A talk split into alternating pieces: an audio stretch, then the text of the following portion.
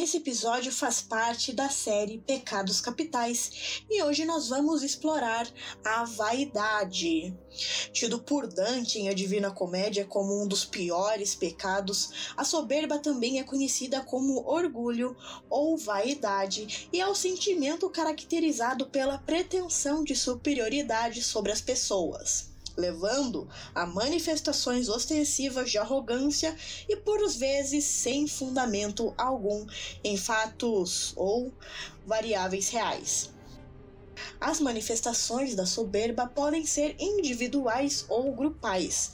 Em termos grupais, podemos exemplificar o nacionalismo xenófobo como uma das facetas da soberba. Também todos os tipos de racismo, elitismo, doutrina de povos escolhidos ou eleitos e outras concepções semelhantes, em que um grupo se firma na crença de que é superior. A manipulação da soberba, do orgulho e da pretensão de superioridade de um grupo ou nação pode mobilizar conflitos armados, onde tais sentimentos de uma massa humana pouco crítica servem aos interesses políticos, econômicos, ideológicos ou religiosos de seus líderes. Exemplo disso nós encontramos na doutrina de superioridade da raça ariana, que serviu de base ideológica e desencadeou uma guerra mundial.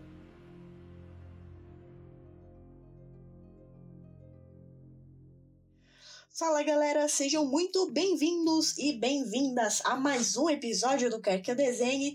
Eu sou Larissa Mercury e hoje nós vamos falar sobre a arte como propaganda política, né? Mais especificamente no período nazista.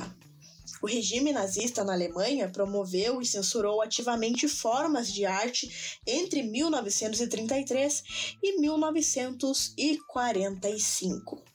Ao se tornar ditador em 1933, Adolf Hitler deu a sua preferência artística pessoal à força de lei em um grau raramente conhecido antes. No caso da Alemanha, o modelo seria a arte clássica e romana, vista por Hitler como uma arte cuja forma exterior incorporava um ideal racial interior. Era, além disso, para ser compreensível para o homem médio. Esta arte deveria ser heróica e romântica. O uso da arte fora utilizada em partes da estética conservadora e em parte de sua determinação de usar a cultura como uma forma de propaganda. E quem vai me ajudar a entender esse contexto na arte e explorar essa jornada na história é o professor de história e podcaster Jairo Carlos. Jairo, seja muito bem-vindo ao Quer Que Eu Desenhe. Eu estava ansiosíssima por esse bate-papo. Olá, Larissa. Olá, ouvintes do meu Brasil. É, eu queria te agradecer pelo convite. É realmente uma honra estar aqui no teu cast, falar de um tema que é, ainda assim é tão atual, né? Apesar de historicamente remoto, digamos assim. Sim. E vamos lá, né? Vamos destrinchar esse negócio aí. vamos lá. O, o, Hitler ele defendia o uso da propaganda para disseminar o seu ideal de nacional-socialismo, que compreendia o racismo, o antissemitismo e o antibolchevismo. Após a chegada do nazismo ao poder em 33, estabeleceu-se o Ministério do Reich para esclarecimento popular e propaganda encabeçado pelo Joseph Goebbels, ou Goebbels. O objetivo do ministério era garantir que a mensagem nazista fosse é, transmitida com sucesso através da arte, da música, do teatro, uh, do cinema. Uh, Jairo, qual que foi o papel do Goebbels em tudo isso?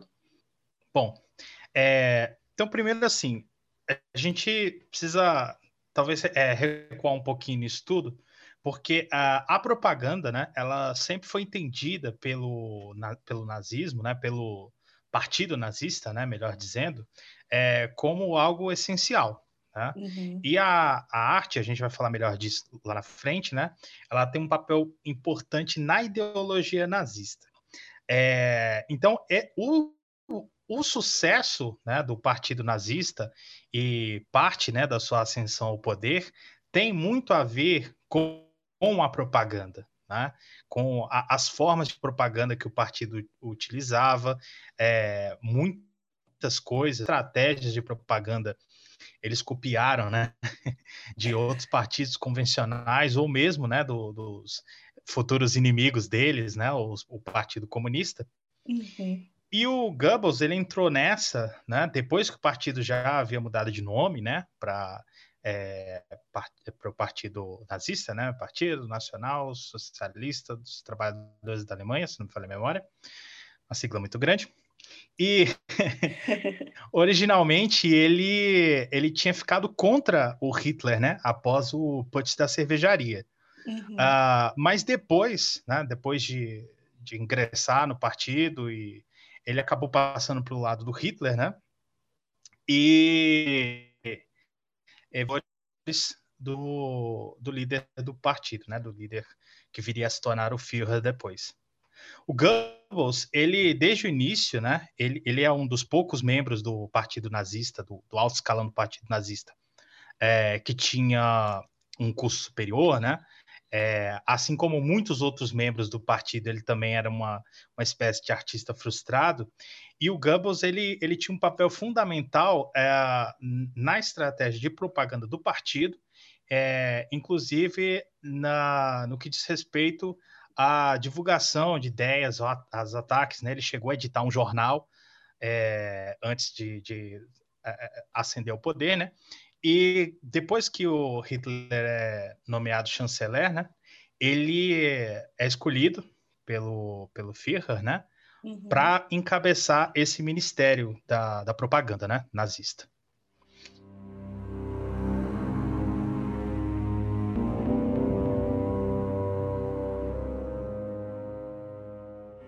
Arte moderna não tinha um lugar no Terceiro Reich, como nós vimos, Porém, a arte era de extrema importância para fortalecer o Reich e purificar a nação.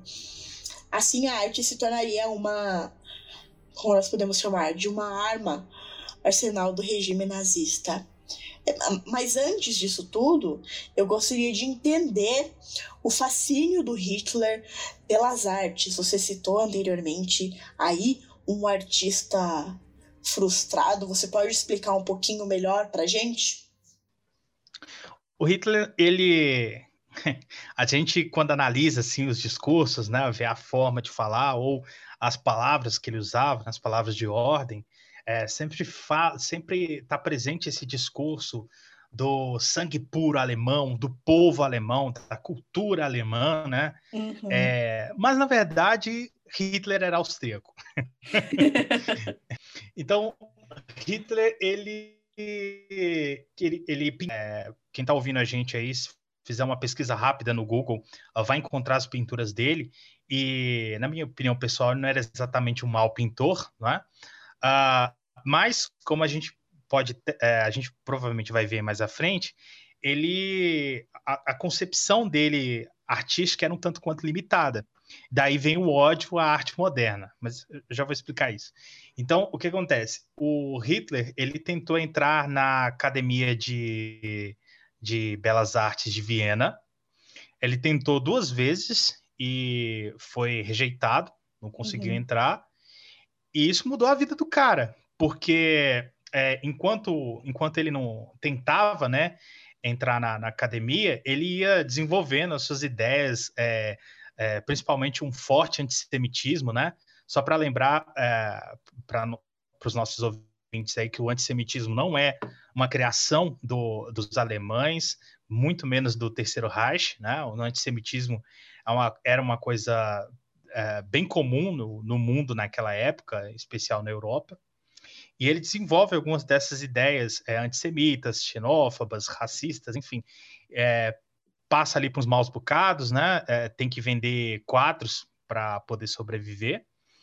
É, e, e, nesse inteirinho ele vai, ele vai desenvolvendo, né? Essa, essa a, a, concepção do que ele entende como o que é a arte verdadeira, né? É, você citou aí na entrada do programa que ele, ele tinha uma predileção muito grande pela arte gre greco-romana, né, clássica. Uhum. Ele gostava muito daquelas pinturas do, é, do período renascentista. É, a gente pode, pode até perceber ali né, na, nas grandes exposições de arte é, o quanto a, os temas da pintura da, das pinturas eram mais focados assim nas pessoas é, aqueles temas uh, que a gente via nas pinturas renascentistas e ele foi desenvolvendo esse ódio pela arte moderna porque para ele a arte moderna ela não conseguia simbolizar né o, o ideal nacional o ideal nacionalista né o povo alemão é, então ele esse, esse, fascínio, né, veio veio de criação, veio dessa tentativa dele de ser um pintor, né, de ser um, um, artista reconhecido, que acabou falhando. Então a gente vai ver lá na frente, quando ele assumiu o poder, que muitas daquelas ideias, muitas da, da, daquelas uh, de, de, antigos né, é, concepções, de antigas insights que ele teve, ele vai tentar trazer de volta é, enquanto está no poder, né, com a máquina do Estado na mão. Uhum. No, no Mein Kampf mesmo, ele cita sobre o uso de propaganda como forma de, de, disseminar a ideologia dele, né? É, como que isso se consolidou na prática? É, no, tem uma frase é, dele, né? Que ele diz o seguinte: a arte da propaganda consiste em ser capaz de despertar a imaginação pública, fazendo apelo aos sentimentos, encontrando fórmulas psicologicamente apropriadas que chamam a atenção das massas e tocam corações. Então, é, isso a gente, a gente consegue ver é, é bastante na, na ascensão uh, tanto do Hitler quanto do Partido Nazista. Né? É, uma coisa que era que era um, um, praticamente uma lei dentro da propaganda do partido nazista é, é que era o seguinte princípio: é, o importante era chegar ao poder, uhum. percebe? É, não importa quais meios. Então valia mentir, valia é, é, é, distorcer informação, enfim, valia tudo, desde que se chegasse ao poder. E o Hitler, quando ele chegou no, no partido nazista, né? O partido ainda não era o partido nazista, né? Era o Partido dos Trabalhadores Alemães. E ele rapidamente, né? Os membros do partido foram percebendo que ele tinha um dom para retórica. Ele era um cara que uhum. falava muito bem, era um cara que conseguia é, é, é comover, né? As suas audiências ele, ele era fascinado com, com a obra de Wagner, né? A gente pode até falar mais na frente. E principalmente pelas representações, né? Então a gente vê a, a, os vídeos, né? O, o, os filmes de época, dos discursos dele, né? Era uma coisa bem teatral, com, uh, com é, é, é, bastante gestos, né? Uma coisa bem uh, sentimental, né? é, eloquente, muito eloquente. E isso uh, foi servindo para ele né, como meio de ascensão no partido. Né? Ele foi conquistando um espaço cada vez maior. Tanto que quando o partido mudou de nome, ele já era né, o líder do partido, a principal figura do partido nazista. O cinema, em particular, ele teve um papel bem importante na disseminação dessas ideias. Como você citou, é, valia tudo, né? Até mentir. E, inclusive, tinha muito racismo é, é, antissemitismo, da superioridade do poder militar alemão e da essência malévola dos inimigos, como era definido pela ideologia nazista. Você pode é, exemplificar para gente, por favor, como eram esses filmes produzidos na época? Então, aí envolve bastante coisa. É, primeiro que, assim, o nazismo né? A, o, o, o, movimento, a ideologia nazista alemã, ela na verdade era uma variante do fascismo, tá? Uhum. que é uhum. uma, uma ideologia que uh, praticamente dominou a Europa, né? ali uh, da década de 20, com a, a subida ao poder do, do Mussolini na Itália, até 45, com o fim da Segunda Guerra. É, e o fascismo ele tem muitas coisas em comum em todos os seus, uh, tanto nos regimes que chegaram ao poder, né, quanto nos movimentos que não conseguiram uh, efetivamente tomar o poder. É, e uma dessas coisas é, é, o seguinte: o fascismo ele é uma ideologia homogeneizante. Ela não é uma ideologia de dissenso, né, que permite o dissenso. Uhum. Uh, porque na democracia, né, é, é, um, é um local, é um modelo de governo, de, uh, uh, de Estado, né, onde a política é feita no dissenso. Né? Você uh, tem as suas ideias, seja de direita, seja de esquerda, de centro, ou você defende uma determinada pauta, um outro grupo já não concorda, e assim é feita a democracia, né? É, assim a democracia ela vai é, se desenvolvendo. O modelo fascista não enxerga essa possibilidade, né? É, é, o modelo fascista, inclusive, é contra a democracia, né? O, o, o pluripartidarismo, especificamente, parlamentarismo, porque esses modelos, né, na visão do fascismo, é, dividem a sociedade né, em partidos que vão lá disputar, uh, o, o, defender os seus próprios projetos, né, as suas próprias agendas, uhum. e não as agendas da nação, né, a agenda nacional. É, então, é, para conseguir essa harmonização dessa sociedade, né, uh, ah, para conseguir que a, a, sociedade seja coesa, não é? Uh, o, tanto o, a ideologia fascista quanto o, os nazistas né, no poder, já depois da, da, da, da nomeação do Hitler chanceler né, na Alemanha, é, várias formas né, é, de atuação vão ser desenvolvidas nesse sentido, no sentido de que é, a nação alemã, né, a nação nazista é uma só. Então, por que, que eu estou dando toda essa volta? Porque, na realidade, é, os, o, os fascismos, e aí a gente inclui o, o nazismo, ele é o regime do nós contra os outros. Então, às vezes, a gente vai tentar entender, uh, por exemplo, o Holocausto, e isso acontece muito é, em sala de aula, né? Ah, professor, mas por que os judeus? O que, é que eles fizeram e tal, né? Por que, que os, os nazistas perseguiam os judeus e tal? É, a gente tem que inverter a ordem dessa pergunta, porque o problema, é, a, a razão para isso acontecer não está nos judeus, uhum. e sim uh, no, no, no fascismo, no nazismo. Por quê? Porque os judeus é um, é um grupo de pessoas né, que são unidos pela religião. É, só que o, o, fascismo não aceita esse, esse grupo, né? Quer que é, é, é ele tenta que todos tenham o mesmo, todos sejam é, é, homogêneos, né? Sejam uma sociedade homogênea. Ah, então, como que isso vai se dar, né? Além da perseguição que eu já falei aí, a, a propaganda, né, que é o nosso tema principal, ela vai ser a, a, o grande instrumento, né, para realizar essa, essa perseguição, essa separação entre o nós e o, e o eles, né? Nós somos o povo alemão, nós somos o povo uh, de raça branca pura, né? Uh, que já é um absurdo inimaginável só de só de pronunciar, mas nós somos o povo alemão, nós somos os descendentes né, de uma cultura nórdica primordial, uh, que a gente sabe né, que é mais um artifício retórico do que uh, não existiu né, um, um, um, povo alemão puro e enfim. É, então, para fazer essa separação, é, vários uh, artifícios são empregados. Entre eles, a gente tem o cinema. É, a era do nazismo, né, foi é, é, inaugura aí na, o cinema na política, né? O próprio partido nazista já usava filmes para se autopromover.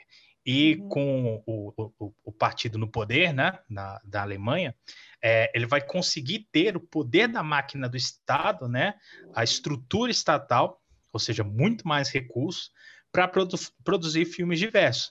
Então você vai ter filmes uh, acusando os judeus, né, porque é, os judeus eles eram colocados em, em tudo, né? Uh, parece os comunistas hoje, né? os judeus eram o, o, o, nazismo fazia uma, uma, forte crítica ao capitalismo. Então, o, o grande capital era controlado por judeus. Ah, os comunistas eram os inimigos do nazismo. Então, os comunistas estavam é, mancomunados com os, com os judeus, percebe?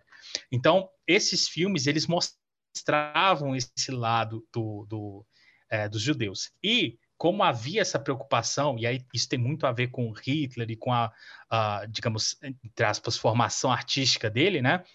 É, ele tinha essa obsessão de embelezamento da sociedade, ainda nessa linha de, de espírito do povo alemão, etc, etc.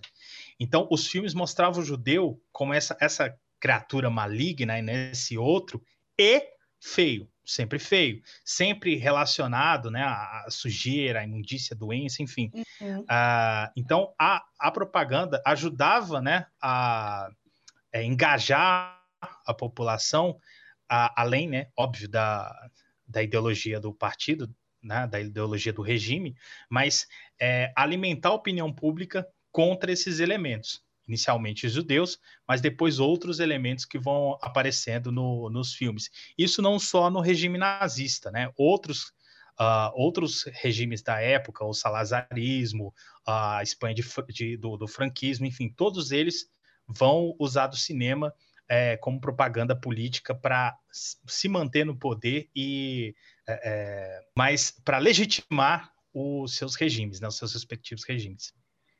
Você mesmo citou que eles utilizavam do cinema, dos meios, para mostrar como eles eram é, sempre feios, sujos, e nós podemos ver isso também na exposição de arte degenerada, né? Ela foi inaugurada em Munique em julho de 37, vem para mostrar justamente isso. É, Pode-se argumentar que foi um evento cultural mais importante da Alemanha nazista? Então, a arte, a arte degenerada, né? É, aliás, essa palavra, né, degenerado, degenerada, né, ela aparece muito quando a gente estuda o, o nazismo. E por que isso? Porque, de novo, a gente volta, é, é, os, os, fascismos, eles têm essa característica, né, do que a gente chama de historicismo, ou seja, eles buscam né, fantasiosas, óbvio, né, é, para legitimar os seus regimes, né, os seus, seus governos governos, as suas ditaduras, os seus movimentos, enfim. Uh, então, essa palavra ela aparece bastante no nazismo, por quê? Porque para a ideologia alemã havia esse ideal, né, essa raça ariana, esse povo alemão original, e esse povo, é, né, ele foi contaminado pelo, pelo, pela miscigenação, pelos judeus, enfim arte, ela sempre é sensível, né, ao seu tempo, ao seu povo. É, e para eles, a arte, ela representava um pouco do que era o povo. Tá? Então, a arte moderna, né, uma, é, é uma arte que a gente sabe, né, uh, era uma forma de arte experimental, era uma forma de arte que tentava é, explorar, né, outras perspectivas, Uh, enfim, mais para os nazistas, né, para o Hitler especialmente, aliás, o, o, gosto artístico do, do Terceiro Reich é muito moldado pelo gosto pessoal do Hitler, né? Uhum. É, ele, esse, esse o, a arte moderna, ela, ela era algo sem forma, algo que é, para ele era uma coisa feia, né? Algo que, que tinha muito mais a ver, era uma arte judia, né? Tinha muito mais a ver com os judeus do que com o povo alemão. Então, para ele, qual que era o ideal de arte, né? A, a arte original, a arte alemã, a arte verdadeira. Era uh, na escultura, na arquitetura, o modelo clássico greco-romano, né? Uh, e na pintura, é, especificamente, especialmente, você tinha a, aquele modelo de pintura é, renascentista, percebe? Então, tudo o que era é, produzido fora dos padrões do regime, especialmente do gosto, né, do Hitler ou ali do, do círculo dele, era tido, né, como arte degenerada, como essa arte corrompida, né, essa arte não alemã que não representava o espírito do povo alemão de acordo com a ótica deturpada dos nazistas. Então, onde que entra a exposição de arte degenerada nesse sentido, né? É, o, o regime é, confiscou uma série de obras, né? Toda a duração do regime nazista, né? É, é, é, toda vez que os nazistas invadiam alguma cidade, algum país, né? Os museus, as, as galerias saqueadas, né? É, ia para a Alemanha e o que era considerado fora dos padrões ou era destruído ou era vendido para sustentar a ditadura nazista, né? Então, é, onde que entra isso? Essas obras consideradas degeneradas, né? Elas antes de serem destruídas ou de serem tiradas de circulação, né? Eram expostas para que a, a, população pudesse ver, fazer um comparativo, né? Então existia essa, essa exposição onde as pessoas podiam frequentar, né? Ver o que era a arte, uh, entre aspas, degenerada, né? Com as legendas uh, produzidas ali pelo pelo governo e, e esse foi esse foi um evento que rivalizou com a exposição de arte oficial do regime né, que eram quadros, boa, a maior parte deles escolhidos pelo próprio Hitler, né? E que, ironicamente, né, a exposição de arte degenerada ela foi, teve muito mais sucesso do que a exposição de arte uh, oficial do regime. é, ao ponto que existiam, é, existia esse ódio pela arte moderna, por alguns artistas, tem um, um contraponto que que são alguns artistas que se tornaram oficiais do Terceiro Reich, né? Como o Joseph Torak, o Arno Breker, e o Torak chegou até a ganhar um, um estúdio enorme em Munique, em 1938. Como que se dava essa relação do, dos artistas com o Hitler? O Hitler é aquele cara, né? Ele, ele queria ser pintor, né? Não conseguiu, queria ser um artista de renome e tal. Então, é, depois que ele subiu ao poder, ele inverteu a ordem, né? Ao invés de tentar submeter a arte dele é, para apreciação né, dos grandes artistas, ele inverteu a ordem, né? Os artistas teriam que submeter a arte deles à apreciação dele. Então, a arte nazista uh, do, do, período né, da, do, do regime nazista, ela tinha muito mais a ver com o gosto pessoal do Hitler. E onde que entram esses artistas, né? Os pintores, é, os escultores principalmente, né? E inclusive o, os arquitetos, né? Eles entram para ajudar o Hitler a selecionar essas, essas obras, a, a, a dar um direcionamento do que seria né, a arte oficial, a arte do povo alemão. Né? Inclusive, eles têm esse papel na, é, é, nessa exposição da arte oficial. É, e as escult os escultores, né, eles tinham o, a missão de esculpir a imagem do povo alemão, do que seria o povo alemão, né? É, vale, vale aqui fazer um, um, é, uma ressalva importante. É, o, o, o regime nazista né, é um regime extremamente machista.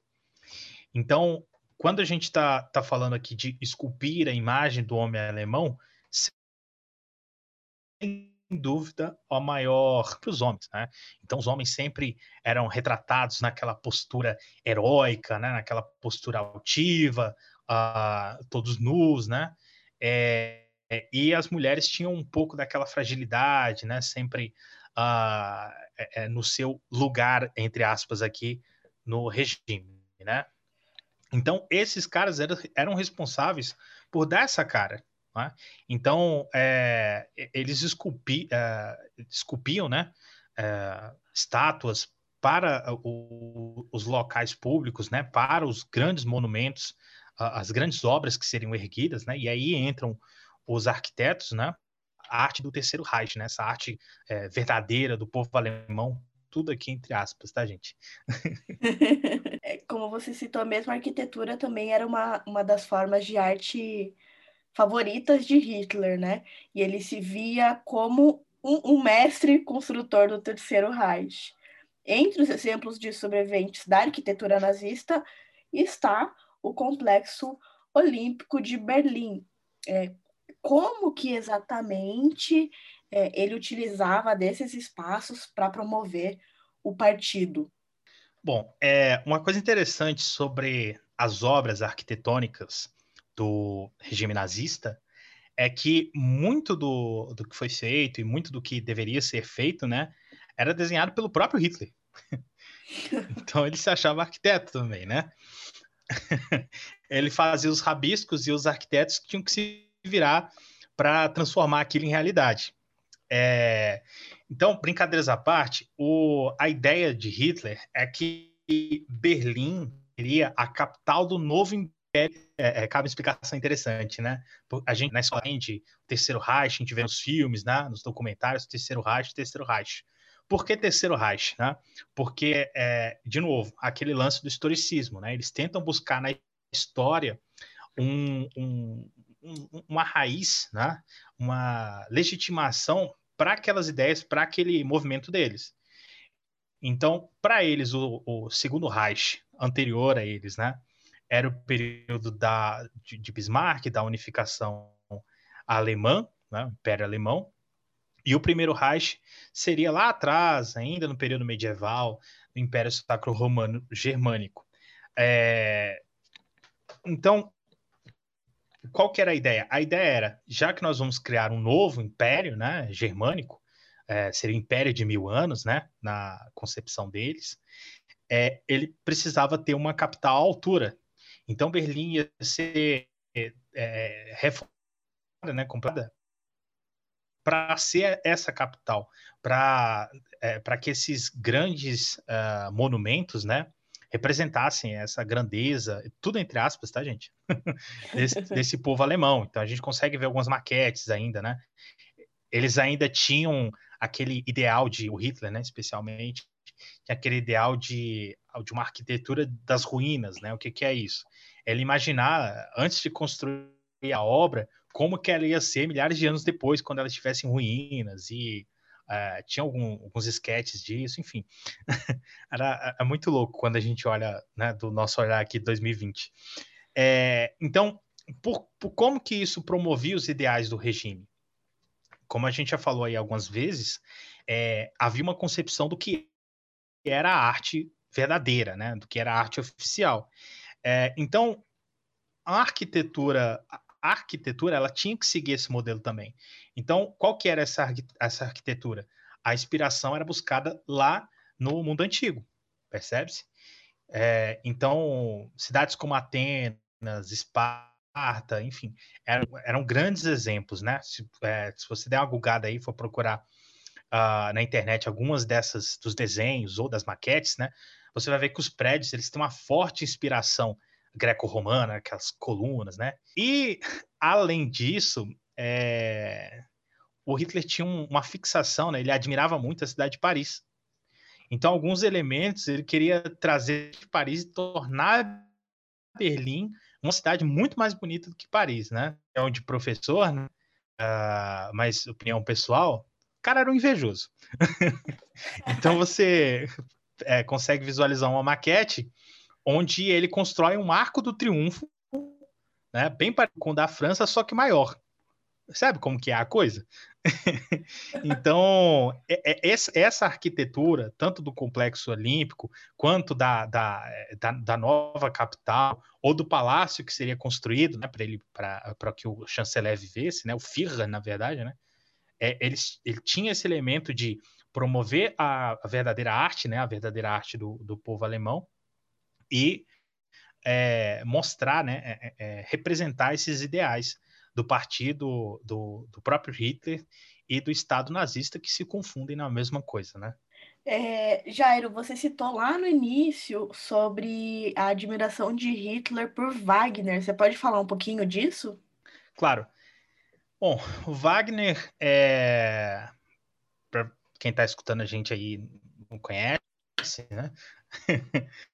Richard Wagner é um grande compositor uh, de música, né, alemão. Aliás, não só o compositor, mas o artista favorito do, do Hitler. Ele, ele, ele, era uma espécie de ideal do que o Hitler queria ser, né? Porque o, o Wagner, além de ser um compositor, teve uma atuação política, né? Então, Hitler queria isso para ele. É, então, o, durante ali o, o, período em que ele ainda não uh, era um jovem, né, o, o jovenzinho Hitler, ele né, ia a, a ópera, né, gostava de assistir as representações lá. Então ele foi criando uma, uma obsessão, né, por é, Wagner e pelos temas que Wagner usava em suas óperas, né? Ele chegou a dizer que para você entender o nazismo, você teria que entender Wagner. Porque se a gente for olhar na, na, nas composições das óperas de Wagner, ele vai buscar inspiração em cultura nórdica, né? É, nas valquírias, né? No, no, Anel dos Nibelungos, enfim. É, é, é um, um, uma inspiração uh, na mitologia nórdica, né?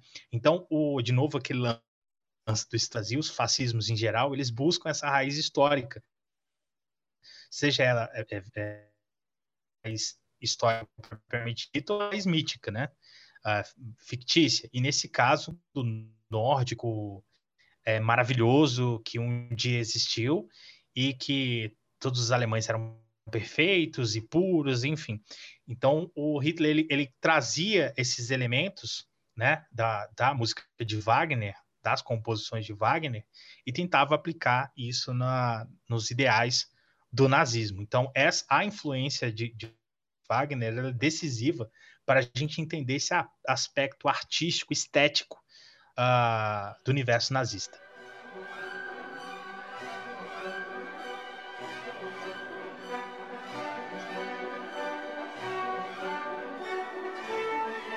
Houve toda uma construção até chegar à solução final, que era como eles chamavam o extermínio em massa dos judeus. É, você acredita que sem o uso do jornal, do rádio, do cinema, é, o nazismo não teria alcançado a proporção que ele chegou? É, na história é muito complicado a gente trabalhar com o IC, né? É divertido, Sim. mas é, compli... é, muito complicado. É, porque na história, né, os eventos eles acontecem numa, num certo contexto, num, é, é, é, numa certa confluência de elementos, de fatores, enfim. É, mas aí, assim, opinião pessoal minha aqui, não meus, meus colegas do, dos meus tempos de graduação que me perdoem, mas eu penso que não, porque o, o regime, a, a, propaganda, assim, ela teve um, um, papel fundamental no crescimento do Partido Nazista, né, na ascensão dele, uh, mas ela não foi a condição única para o partido conseguir alcançar o poder, percebe? Mais uma vez no poder, é, a propaganda ela tem essa função né, de alardear, de é, fazer com que as pessoas se engajem nos ideais do partido, né, no, que, no que o partido entende que é o melhor para a nação. Então, é, penso eu que sem todo esse aparato do Estado, né, é, existe, por exemplo, um filme onde uh, eles é, é, defendem né, a questão da eutanásia, né, por exemplo.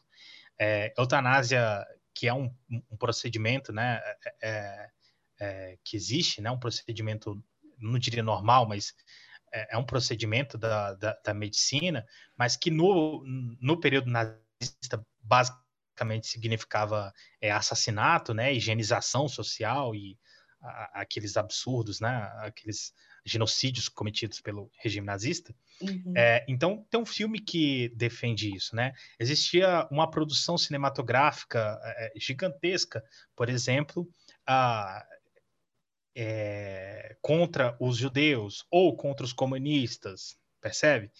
Então, tudo isso, todo esse bombardeio né, de informações via jornal, via rádio, uh, via os alto-falantes, né, os panfletos e somado né, a, a censura da, da mídia, a censura da arte, né, dos meios de comunicação, da capacidade de reunião, tudo isso acaba que, na minha opinião, né, isso molda a opinião pública, percebe? É, então, é, às vezes a gente fala assim, né, cria, cria a ideia de que, beleza, todo mundo concordava, não havia resistência e tal, mas não é bem assim, né? Existia uma resistência que era uhum. muito combatida, mas existia nem todo mundo concordava, e num primeiro momento as pessoas sequer sabiam né, que existia esse programa de eutanásia, de assassinato, né, de morte de é, pessoas com deficiências, e aí depois é, homossexuais, ciganos, comunistas, uh, é, judeus, né, e até depois alguns é, inimigos, né, do, do partido, enfim. Então, todo esse, esse, aparato né, de propaganda, de censura e de, de, dos recursos né, da força do Estado, eu penso que eles são essenciais para que isso ocorra. Mas penso que a, a força né, do, do regime em si, uh, e aí eu é, falo aqui, entendo como força, tanto o aparato militar quanto a própria burocracia do regime, é, é, ela pode, poderia muito bem ter feito isso sem essa propaganda, né? tudo secretamente. É uma possibilidade. Então, por isso que é, é, é, é complicado, né? Eu não saberia dizer se é, teria levado a cabo sim ou não. Mas eu penso que eu penso que talvez, talvez, não, mas aí é um, é um tiro no escuro. Difícil, né? É como falar que, que Bolsonaro não ganharia sem as ah, fake news. é, a gente, assim, a, a gente estu, estudar nazismo é, é, até ruim num período como o atual, né? Porque a gente começa a enxergar uns paralelos e a gente começa a ficar meio paranoico e, Exatamente. e, e começa a bater uma deprê, né? Aliás, uh, recomendo a todos aí, leiam leiam sobre o nazismo, leiam, sobre, leiam Hannah Arendt, né? É, leiam a, a, a, sobre os fascismos em geral geral, né, sobre as características gerais, porque em cada lugar, né, em que o fascismo teve um regime, um governo, ele adquiria características próprias, mas as características gerais elas estavam lá, né, em todos eles. Então leiam, leiam isso, ouvintes queridos do meu Brasil e tentem não se desesperar, por favor. Jairo, foi um prazer conversar contigo. É... Eu eu aprendi muito, eu adorei conversar com você. Um, eu peço que você, pessoal, ouçam o podcast do Jairo. É excelente. Por favor, Jairo, deixe as suas redes sociais, converse aqui conosco. Larissa, o prazer foi meu, foi um papo incrível. É, é sempre bom, né, a gente voltar nesses temas. É, brinquei aí, mas são temas que, apesar de espinhosos, né, de não serem muito agradáveis, a gente tem que estar tá sempre retornando, a gente tem que estar tá sempre estudando, lendo, conversando e debatendo essas questões, né? Sim. Bom, o meu podcast é o Escuta essa História. Nós estamos num pequeno, minúsculo hiato, mas retornaremos em breve. Aê! e eu também estou toda semana no Gafes de Verdade. eu também estou toda semana no Gafes de Verdade, uh, falando sobre cultura pop, cinema e afins. E eu estou no Instagram, né? No arroba escuta essa história podcast e no arroba prof. Me procura lá, me manda um direct e vamos bater um papo. Eu vou deixar uh, os links na descrição desse podcast para você ouvinte procurar, beleza? Jairo, muito obrigada pelo papo. Espero conversar contigo novamente. Prazer é meu e espero mais convites. Com certeza. Bom, pessoal, antes de encerrar esse podcast, eu tenho algumas dicas para vocês. A primeira delas é o filme A Onda. Esse filme retrata uma experiência feita em uma escola onde o professor é, incentivam os alunos a formarem um Estado, nação similar com a da Alemanha nazista. É claro que a situação foge do controle, foge das mãos do professor e eles não sabem exatamente como lidar com isso. Depois vale muito a pena assistir e, se eu não me engano, tem disponível na Netflix. A minha segunda indicação é o filme A Vida é Bela e é um belíssimo filme. Tem a direção de Roberto Benigni, ele que também atua no filme, chegou a receber vários prêmios, inclusive o de melhor ator no Oscar. O filme conta a história de um judeu e seu filho que são levados a um campo de concentração e ele utiliza da imaginação para fazer o menino acreditar que estão participando de uma brincadeira. Vale muito muito a pena assistir. E a minha terceira e última indicação é uma série de documentários sobre o regime nazista. Eu fiz uma lista e coloquei no site do Quer Que Eu Desenhe. Assim que terminar esse episódio, você acessa querqueeudesenhe.com.br para conferir a lista de documentários completos. Bom, pessoal, esse foi mais um episódio do Quer Que Eu Desenhe. Eu espero de coração que vocês tenham gostado. Lembrando que esse episódio faz parte de uma série de oito episódios sobre os pecados capitais. Então, nos próximos dias haverão outros episódios, espero que vocês acompanhem e depois me contem o que acharam lá nas redes sociais. Lembrando que estamos no Facebook, no Twitter, no Instagram. E também temos um grupo exclusivo no Facebook se você quiser compartilhar a sua arte, as suas ideias conosco, quiser discutir uh, os temas do podcast, é só clicar no link que eu deixarei na descrição do podcast, tá bom? Não se esqueçam de clicar em seguir aqui no aplicativo e assim que eu publicar um conteúdo, você será o primeiro a saber. Entendeu? Ou quer que eu desenhe?